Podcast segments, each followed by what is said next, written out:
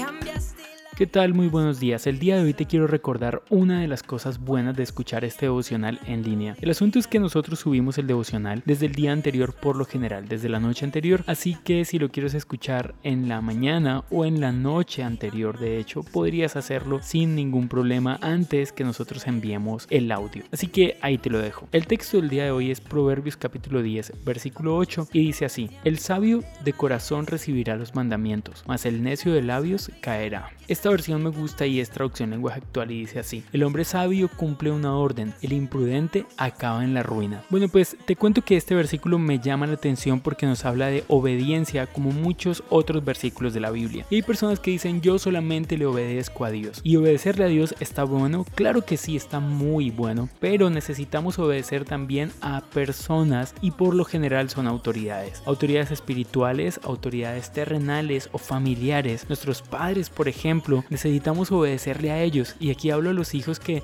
seguramente están pasando por etapas complejas donde no quieren ser muy obedientes a sus padres. Bueno, el tema es que necesitamos ser obedientes porque lo que nos enseña la Biblia es que cuando somos obedientes estamos actuando con sabiduría, pero si somos necios, por el contrario, vamos a caer. El tema aquí es que cuando nosotros obedecemos y lo hacemos a pesar de no estar muy de acuerdo con lo que hacemos, estamos ganando más puntos. Resulta que la Biblia nos cuenta la historia de un hombre que envió a sus dos hijos a hacer una tarea.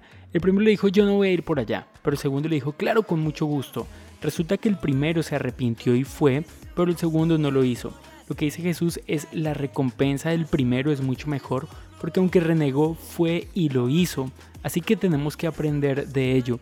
Obediencia es hacer las cosas que seguramente no estamos tan acomodados con ello, pero que en definitiva agradan a Dios. ¿Cuál es el punto de esto? Obediencia, obedecer nuestras autoridades. A veces puede ser difícil, pero nos identifica con sabios y los sabios tienen una mejor recompensa. Así que quiero decirte, muchas veces hacemos cosas en obediencia, no porque nos guste o no porque las amemos exactamente, sino porque sabemos que la autoridad que nos está mandando esto es una autoridad delegada por Dios y que Dios está en medio de esto. Así que obedecer esta orden es lo necesario, es lo correcto. Además de todo, la Biblia nos enseña también que todo lo que hagamos lo hagamos como para Dios y no para los hombres. Así que deseo que tengas un súper feliz día, que estés muy bien y chao pues.